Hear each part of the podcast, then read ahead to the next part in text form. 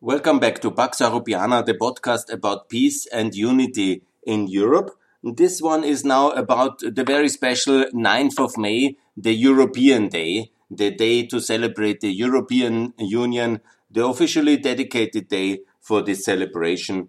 And that's, of course, a very big day. And I congratulate everybody who is in Europe, who is European, who is a friend of Europe. And I hope that's most of the world because we are a project of peace. We are a project of prosperity. We are the counter project to a communist or fascist uh, Europe, which uh, led to so much destruction and misery in the world. This is the European Union. It is uh, basically the peaceful and prosperous counter proposal to the terrors of the past, the shadows of the Holocaust and of the World War II and of communist takeover. This is the European Union. We are the anti-project to our terrible, horrorful past and to this alternative Europe, which there was too much of it in the 20th century. We have overcome it, and we can be very proud about that. I'm a very convinced and committed uh, pro-European, and I'm very much celebrating this 9th of May every single year. And I call everybody should do that. Please also understand it. The day of liberation is the 8th of May. It's important to see these two days in the context. The 8th of May, the Liberation Day, the end of uh, Nazi terror occupation and the defeat of the Third Reich, and the 9th of May, the day when this alternative new project, the Good Europe, came together again and united, together with American help. I will talk about it to uh, this European Union. We have now successfully now celebrating it's uh, 2021 this year. It was in that sense announced. It was not created, but announced in 1950 on the 9th of May. So it's uh, basically mm, 71 years where at least Western Europe and only later after the fall of the communist uh, disaster and then also Eastern Europe has united. And I call that all Europeans who want should be part of that project. I made already this Twitter message. It was not very popular, but all of uh, these people who celebrate Europe today and are against enlargement, like some French politicians, for example, it's better for them not to celebrate. We don't need such fake celebrations. Yes, we are together, but the rest is excluded. No, no, no, no, no, no, no it should be very clear this day is also the day for enlargement. It's the day for European unity for all Europeans. Everybody is welcomed and invited. Sure, the Macedonians, the Montenegrins, the Albanians, absolutely. And once they are in NATO, then obviously also then the countries uh, like uh, Kosovo, Bosnia, Serbia, Ukraine, Georgia, and Moldova. Absolutely. Of course, you have to have the will for political unification, so for Turkey, it's not possible. It's not possible also for countries who are allied with Russia. Because Europe very much is a project built to be free from Russian domination and Soviet domination. So who is allied with Russia, he is not welcome in the European Union. And I will explain in detail why. And we have to understand how Europe came about. What was the historic context of the 9th of May 1950 when the father of Europe, Robert Schuman, he has the official title as father of Europe, he is seen as one of our founding fathers. The exact uh, denomination founding fathers is maybe a little bit vaguer in Europe and less well known like in the United States, uh, where you have the founding fathers of your constitution. But we in Europe have the founding fathers and the most important probably is also uh, Robert Schuman who made this uh, speech as a French foreign minister. He also was then prime minister of France. He was later then the first parliament president. And he made this speech in the context of 1950 um, and the 9th of May. And I will read you some of these excerpts in this uh, wonderful speech because it is now denominated obviously as the founding moment of the European Union. In some ways, it's also a bit of mythology because then the real treaty was signed in the Treaty of Paris. Uh, that was in 51. and then was the Treaty of Rome in 57. So Europe developed contrary to the United States, which had um, independence war, um, constitutional assembly, constitution announced, uh, independence announced, you can define it in this bigger kind of steps, right? Because a country was created. Of course, in Europe, six countries have united in a gradual process. And so this was the beginning of this process. And it was also clear that this is just the beginning for the people who designed this speech and who have uh, worked on it. And for Mr. Schuman, who worked his whole life from that moment for many, many years in many different functions to get the job done and to lead Europe to unity. Remember, it was only six countries. Germany, Western Germany was included, France, the three Benelux countries, Luxembourg, Belgium, the Netherlands, and Italy. The rest of NATO Europe, or free Europe in a way, and because the processes were parallel to each other, and they could not join, America obviously, Canada, but also the all in all it was 12 countries who created NATO. Um, but Portugal was no democracy at the time, and uh, the countries of Northern Europe were not included because they were seen as a different economic area, all under British domination. Denmark, Ireland, and Iceland and Norway and the United Kingdom itself. And they partly, of course, joined in 73, three of them, and then uh, unfortunately Norway and Iceland never managed it, and Portugal later after democracy in 86. So that was why only six countries were there to join. The rest was either partly Ameri- uh, Soviet um, um, occupied or not available, and they were at war like Greece. And it was, of course, a very hard and disastrous time. The conditions of this speech were quite dramatic. On the 9th of May, the French Foreign Minister Robert Schuman, and it's important also to mention some of his speech uh, speech writers. They are now in the Valhalla of European uh, founding uh, fathers, but maybe well known. But obviously, Jean Monnet is the most well known. He is the instigator and the driver of also the um, industrial side of the victory of the Allies and also of French recovery, but then of European unification. He has a huge role as the one maybe nudging and pushing Mr. Um, Robert Schuman to write this speech. But there's also others like Paul Reuter and um, Pierre Uri and all this team, basically from the planning committee of uh, the French state, who were drafting this uh, project. And here's the text. It is no longer a question of vain words, but of a bold act, a constructive act. France has acted and the consequences of its action can be immense. We hope they will be. France has acted primarily for peace and to give peace a real chance. Interestingly, it was uh, then later by uh, John Lennon into a big um, uh, song but to give peace a real chance was Robert Schuman's and possible Monnet's uh, text. For this, it is necessary that Europe should exist. Five years, almost to the day, and that was why the day was also chosen. After the unconditional surrender of Germany, France is accomplishing the first decisive act for, um, for European construction and it's associating Germany with this. Conditions in Europe are going to be entirely changed because of it. This transformation will facilitate other actions which has been impossible until this day. I mean, it is a historic thing five years after disasters that Nazi Germany brought over France and whole Europe and the world, yeah, to have this um, step of unification proposed uh, is, of course, uh, a major thing. Europe will be born from this a Europe which is solidly united and constructed around a strong framework. It will be a Europe where the standard of living will rise by grouping together production and expanding markets, thus encouraging the lowering of prices. Interesting here already, a big focus on consumers, on market, on joint industrial production, and a different, no, less a political approach uh, towards unification, but the economic approach which was so important. In this, and so successful, in this Europe, the Ruhr, the Saar, and the French industrial basins will work together for a common goal and their progress will be followed by observers from the United Nations.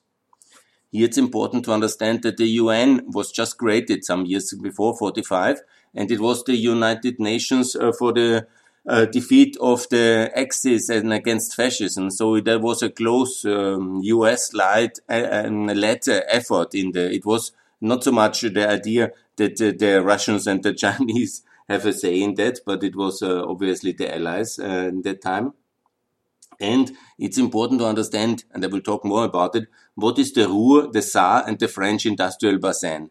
Because here, this enormous um, river, the Rhine, this arteria of prosperity for transport, but also with all this um, uh, wealth which is attached to it, this ancient uh, rainforests then turned into coal basins. This industrial wealth of Europe along the Rhine was of course contentious uh, token of wars between France and Germany for centuries, and especially then in the, the whatever it was already the third uh, big war, which was uh, fought about that from 1870 to um, the First World War to the Second World War, and it had a huge meaning because obviously parts of, uh, of Germany was after the Second World War occupied, especially the Saar and the Ruhr, and they were the industrial heartlands of the war machine of the industrial um, um, Germany, and they were occupied by the Allies, especially by the French.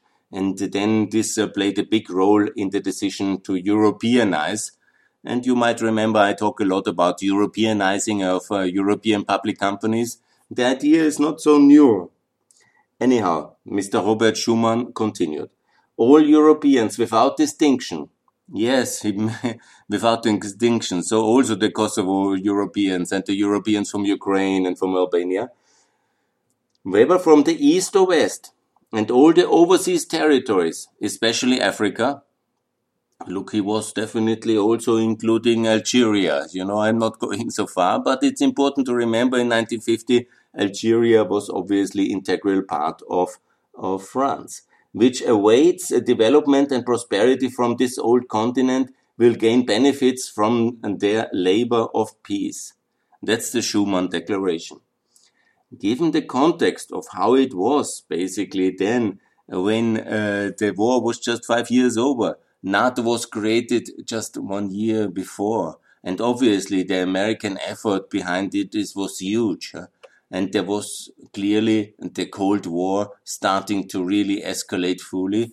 Never forget, just days after this, 9th of May, then in the mid of June uh, 1950, the Korea War uh, broke uh, loose and hell was uh, returning. It was, now we forgot it often, but it was a terrible confrontation between the Soviet bloc, China and North Korea on the one side, and the free world, the United Nations actually leading this war and to defend South Korea. And obviously, this was then leading also to the Treaty of Paris, where the coal and steel community was agreed. It's important to see it was the coal and steel community, not the European Union because today in the mystification of our own greatness, which we Europeans unfortunately have the tendency to do, we then somehow create, uh, celebrate the EU today, which is good, it's legitimate. But let's not forget, it was the coal and steel community. It was very much about economic integration. It was very much about the war industry to unify it. And it was also very much about the German the Western occupation regime imposed on Germany, uh, which was uh, very unpopular in Western Germany because the Western German, rightly so, Adenauer said, we are now a democratic country. We have been allowed to establish the Federal Republic, but still it's um, this occupation regime in the Saar and the Ruhr. It was very unpopular, especially because of the dismantling of industries and the workers also didn't enjoy so much to see their factories dismantled in Germany and then rebuilt in France. So it was pretty unsustainable. And the whole effort was very much also a kind of Europeanization of the occupation regime of uh, the coal basins of Germany. Might it be seen popular today or not? But this was one of the facts. Before there was the International um, uh, Authority for the Ruhr. This is um, like Donbass is now more famous, but uh, the, the Ruhr is uh, the central steel and coal uh, heart of the German industry in that time. Now steel may be playing a lesser role and coal a much lesser role and everybody hates coal today while we still buy so much from Russia, unfortunately, which we shouldn't. And so I'm against Russian coal, not coal, against coal in itself. But it was the start of the European unification process and it worked very well. The commission was established out of the successor of the International Ruhr Authority, which was basically the economic management system by the Allies for Western Germany. And so this is the origin of the European Union. And then obviously then came the Korea War and then the efforts to really get it done and started and get the Paris Treaty signed. There was no nonsense time at that time. The war in Korea was almost lost. The Americans certainly had less patience with uh, anybody uh, obstructing uh, this Western European unification process first in industrial area, but then also politically, because it was simply needed, because the Korea War made it clear that the Western German industrial resources and the Western German military resources have to be utilized also for uh, the defense of a free Europe. And that was decisive then uh, after the uh, Korea War started. And this led also then to the big steps of um, NATO membership which in that time more correctly was called uh, Western German rearmament. Obviously also very controversial. And in that way, when then Western German uh, rearmament, meaning NATO membership, uh, was uh, on the agenda during the London treaties and the processes of what to do with the occupation regime in Germany, then it was clearly necessary uh, to economically uh, neutralize uh, Germany. That was the French condition. So a stronger European Union, coal and uh, steel community was the price for NATO membership of Western Germany. So it was um, this context where all these organizations were created and where it was then possible to move towards the Treaty of Rome. I talked a lot already about how decisive then the Suez crisis, the Hungarian crisis, and obviously the defeat in Bien Phu for the French in Vietnam was in all these processes. But let's never forget, uh, we are now not in 56, uh, 57, but we are in 1950 in the beginning where it all started and how it was important, obviously, the Europeanization of the German occupation regime of the Ruhr and of the Saar. Good, that's the one thing. The other thing is, which we should also um, keep in mind when we today we discuss happily about European sovereignty, that it was very much the Americans who helped, obviously, and held the keys for power let's not forget, you know, the big uh, exclusion crisis in France, uh, and with the communists being excluded from the government, but and also France still militarily um, hugely uh, um, uh, not occupied, but a strong military presence of America still there. But uh, let's talk more about uh, the the moments which are to the institutional support. Here, it's important to see everything Europe actually, um, one can say that I think it's quite uh, decent uh, to say it like this, that the 9th of May is our own celebration day, the 9th of May 1950. But Europe and the whole process was really started with the adoption of the um, directive of the Joint Chief of, uh, Chief of Staff 1779 and this was the decision to uh, economically allow redevelopment of Western Germany. Because in the beginning, of course, after all these terrors which the Nazis did, and the mood was on revenge and not on rebuilding and getting this opportunity uh, back to Germany and the Germans to develop peacefully and get rich again. And here there was this joint uh, chief of staff, that's the American High Command. They have this Security Council and they have these directives, which is for um, all extent and purposes uh, the regulatory foreign policy mechanism of the time for countries which were under military occupation. And here in July, let me get it right, it was 47, yes, exactly. It was in 47. And here in the summer on the 10th of July, or was it the 14th, it was uh, then uh, the decision to allow Western German economic redevelopment.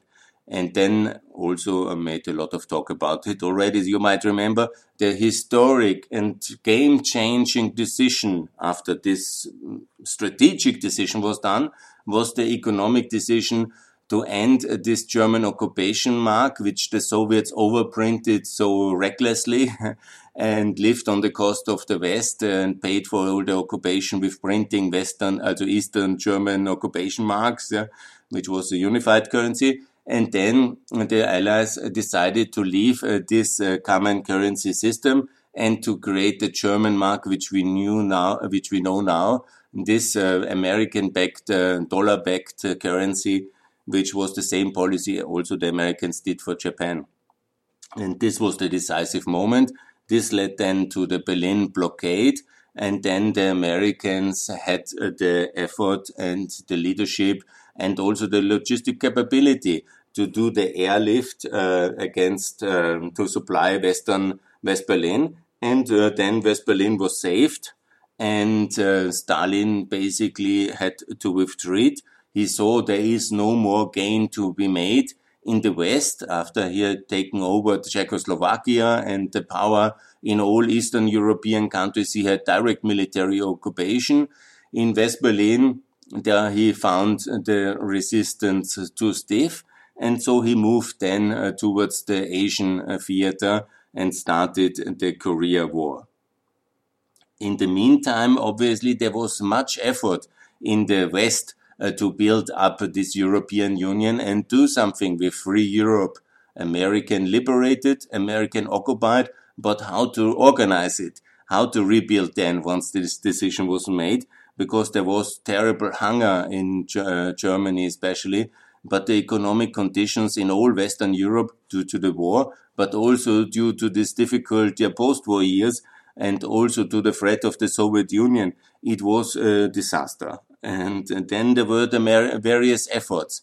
I've talked already about the, uh, but it's important to see the sisters because these were created by the same people. It was the same American decision makers who created NATO, the Defense Alliance, uh, the OECD and its successor organization OSSE, OSSE. Uh, this is of the Marshall Fund. It's better to talk like with names of personal personalities which shaped the world.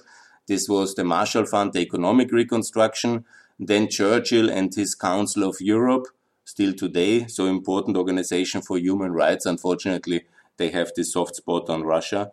Um, and obviously, these were the three sisters in a way. And then the fourth one, and the most complicated one, and the most sensitive one, because in the oh, in the Council of Europe, it's about human rights. It's very important, democracy, absolutely. But there's little economic aspects, and there was no kind of supranationality. Same as well in NATO. There is little economic aspect. It was, of course, very important, no doubt. Yeah and also in the OECD, it was about economics, but just about cooperation and coordination.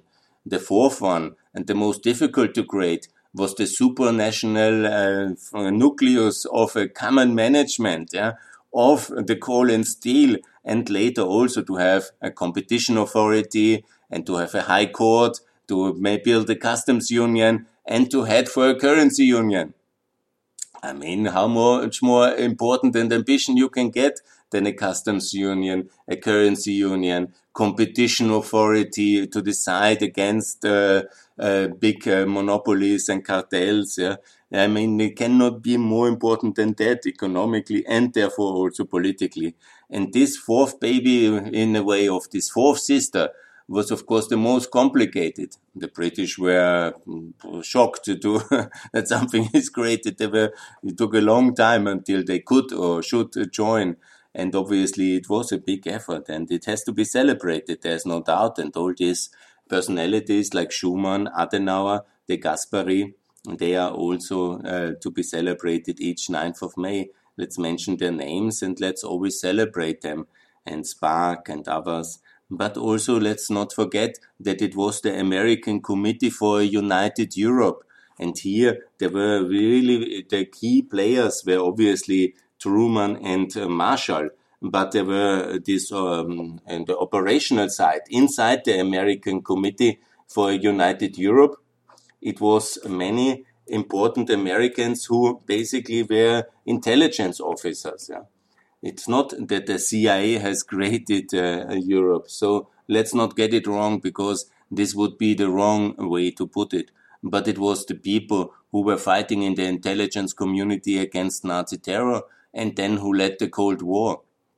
It was these people as well who understood that only a prosperous Western Europe, a prosperous and economically successful free Europe here in the West can successfully compete against the huge Soviet juggernaut. Uh, and that was also the idea to compete, to outperform a free uh, the Soviet um, and the totalitarian world of the East with a successful Western Europe. And for that, continental unification and the big internal market and this anti-cartel uh, policy and uh, the unification of the steel and um, and coal industry were absolutely vital, and they were understanding that. Donovan is one of the names I would like to mention, but the, the Dulles brothers they were in this um, committee, and also then it was not you know it was not the idea. It's also wrong to say it was the American idea to unite Europe but America had the political will and the political might, and basically America was anyhow militarily controlling Italy, France, and Germany in that years. So it was decisive, and they supported it. They supported it. The ideas obviously were European ideas. Here there's two important uh, movements to be mentioned, and that's obviously the pan-European movement of Coudenhove Kalergi, still today very active. And I'm also a friend of many of them, and also the European movement, yeah, of Retinger and also of Winston Churchill. There were two different strains, also politically a bit divided, the more conservative one and the more liberal or left wing one. But nevertheless, both of them had their contribution and it's interesting as well when you want to read more about this Bantu movements. There's a lot of books and material out there. But uh, all these ideas, they were after the First World War already out there. And there was a great congresses celebrated about European unification. Some of the ideas might sound bizarre when you look, um, you know, about a world with many, with just a few states and all these things. But when you translate it and adopt it for the reality of today, when I call about, uh, you know, this regional integration systems of the African Union and of ASEAN and so, it's maybe if you had uh, translated in the context of political language and of potential future scenarios of the 2020s, then many of the ideas are really very good. And uh, this is uh, to be mentioned. I think we owe them a lot. And this uh, gentleman, and these fathers of European unification ideas already in the 1920s. They saw the horrors of the First World War and they were ready to make proposals and to meet up and to organize. And, and these are, uh, we owe them a lot. These people have contributed massively to uh, this uh, positive side of the European success story in the last 71 years. But anybody who wants to build a Europe against America or talks about European sovereignty today is leading us in a dead end street. We are united with the Americans from the start, and it's a good thing. We are American Europe. The alternative would always be some disaster, a Russian backed Europe or a kind of uh, third way socialist Europe leading us in a Yugoslavian decline and defeat or a kind of even more horrible um, vision of the past which we had already. So our future is as we are, we have built it successfully since 1950. It is an American-backed Europe. That's why it's so important. And that's why I call it also to translate these ideas in the 2020s. The EU joining NATO as a full ally. And the EU neutrals to join NATO and also to build then the US and the EU this TTIP, the free trade agreement, and also then to use the OECD, the Marshall Plan Foundation organization to help all free democracies to develop working market democracies. So this is the logic of also these foundational moments uh, which we have here in these years from 47, the Joint Chiefs of Staff Directive 7079, um, 1779. I would like to mention also the German administrator, the American administrator for Free Germany, Mr. Clay, but also Herbert Hoover, who has not a very good reputation because he was the president of um, America during the great financial crisis. But he became actually president because Wilson target, um, tasked him to be the savior of Europe after First World War, who organized American food supplies for Western Europe and for Central Europe as well after the horrors. He was the master of disaster, they called him, but in a positive sense. He was the man who was the basically I mean, he's the man for international humanitarian relief. Uh, that's what he should be remembered globally. And he came to post-war Europe again, and he said, "We have to do something." and and uh, you know, he decided all these things in his reports. Obviously, the decision was with Truman, but um, that the Western Europeans can be today talking about sovereignty and about our illusions uh, of global power and geostrategic things is connected with the fact that the Americans after the Second World War were so generous to organize the Marshall Fund, to do the hunger relief, and to set Western Europe on a growth trajectory, which was then so successful after, of course, 71 years and uh, three or four generations, three generations we can assess it. And we can see it was very successful to build a second America in Western Europe, a continental unification with a central government. It was called Commission, and it's to this day called Commission because this was the title the French loved for the Ruhr. And so we had this uh, history. And if we forget it, and if we then build and celebrate Europe just as a thing different from America, of course, we are two different unification projects and we have two different, but we should never forget how we were, first of all, who really uh, won the battle against uh, the Nazi terror regime. It was not the Soviet Union. Uh, it was the Soviet Union backed by American financial technology, industrial capacity. This is also so important to understand. And then it was definitely also then uh, the um, free West and United America securing Western European freedom and prosperity via the EU unification process, and it worked so well and that then once the Cold War was won, because we outperformed economically uh, the Soviet world, then it was also possible to integrate uh, all these new countries, the 30 new countries we have already but in this kind of uh, narrative, it's so logical to include all the Western Balkan six countries once they are in NATO, and also to include uh, the Ukraine, uh, include Ukraine, Georgia, and Moldova on the same model like Western Germany was included in NATO and in the EU. Of course, the occupied parts we cannot take along because that's impossible. That's the Soviet or now today Russian power which controls this part. But uh, the most of the countries, in all cases, 90%, uh, around 90%, um, 10% is occupied uh, by the Soviets, Russians now, for Ukraine and Georgia and Moldova. But the 90%, the 90% of the people, they can join the same, like America, like Hoover said, let's help the Western Germans. And Truman invited them uh, to and organized the Truman Doctrine, and it was later Eisenhower in 55 who allowed Western Germany to be a full member of uh, the um, of NATO. And the same generosity we need to show today towards uh, the free Ukraine. I call it free, the free European Ukraine, the Federal Republic of uh, Ukraine, if you want to call it like this, just Ukraine, but unfortunately without the occupied territories. This is impossible but we can include uh, these 40 million people from Ukraine in the West, yeah, as the, I think, I don't know exactly how many population it was in Western Germany at that moment, possible about 60. So that's the thing we have to celebrate today, this kind of courage at that time.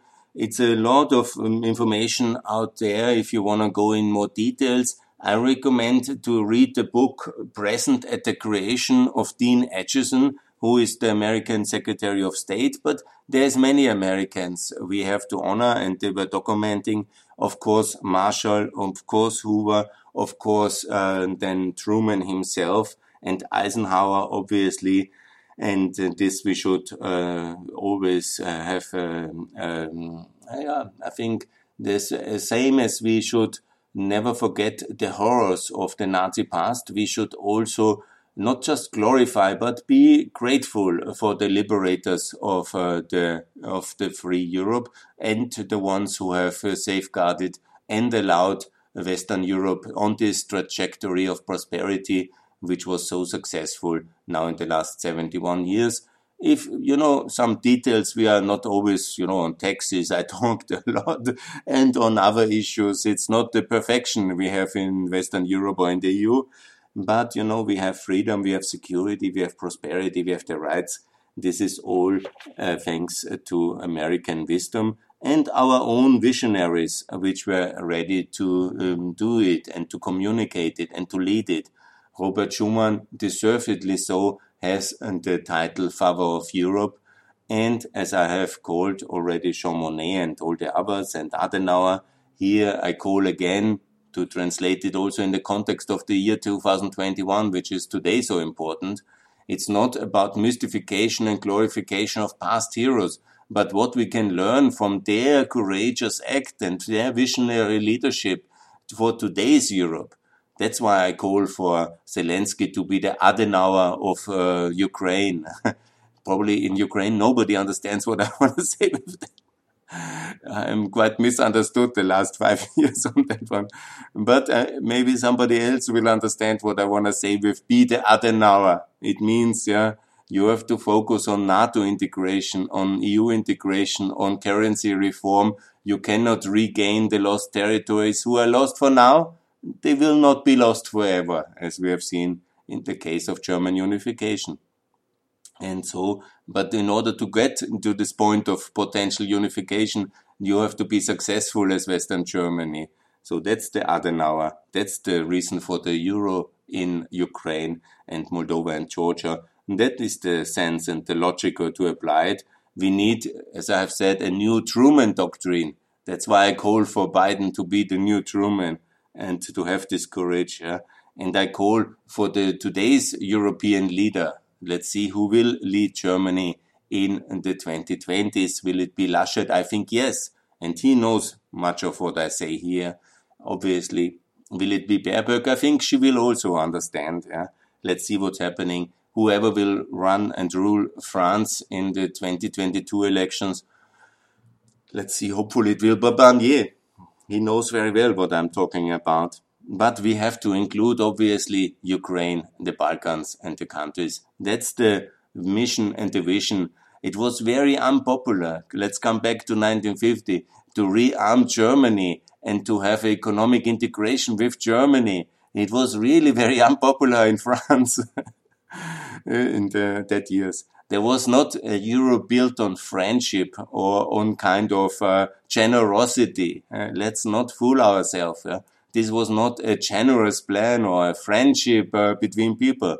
It was strategic necessity of the Soviet threat, and it was clear economic calculus that a united Europe with a big market, with the control of the industrial assets, united, will not go to war among each other and it will be also much richer and it can compete with the Soviet uh, juggernaut and contain hostile Soviet and Russia. That was the reason why it was built. That was also very difficult to do. I don't want to diminish any of these leaders of the past who were ready for this courage to um, contain the Soviet threat, to unite Europe, to allow Western German military and uh, economic and political rehabilitation after all the terrors of the past. They are the heroes. They are rightly so celebrated every single day. But if we just celebrate the European heroes without mentioning the American heroes who made it all possible, who also paid for it, who also instigated, who provided the military protection to get it done, then we are just losing out long term because we can be easily divided by the Soviets, by the Russians today. In this kind of divisive attitude, they always try to bring this big hammer of anti Americanism and anti Europeanism between our alliance partners in America and in Europe. And then obviously they spread all this kind of racist ideas and this kind of anti Americanism, which is so ripe. And also then this anti Europeanism in the GOP. This is uh, very much uh, coming from Russia because it's their strategic interest to divide the West. And I think that should be the main message of the 9th of May united, we will be very successful. We can be open, strong, and successful for the coming decades. And that is the message for a united Europe. That's the celebration of the Schuman. That's the mission of the European founding fathers. Yes, to a deeper united Europe, but to enlarged Europe, absolutely. Yes, to an alliance with America. And that was anyhow very clear at that moment. And it should be very clear today we need much stronger American European unity in the coming decades ahead for the global challenges to face, and that should be our priority. That's the message I have for the 9th of May. And now for peace, for Europe, for TTIP, for NATO, and for OECD as a global outreach platform, and for peace, stability, and prosperity, for enlarged Europe with Ukraine inside and the Balkans inside and that's the way for peace in the world. Thanks a lot. Celebrate the European Day.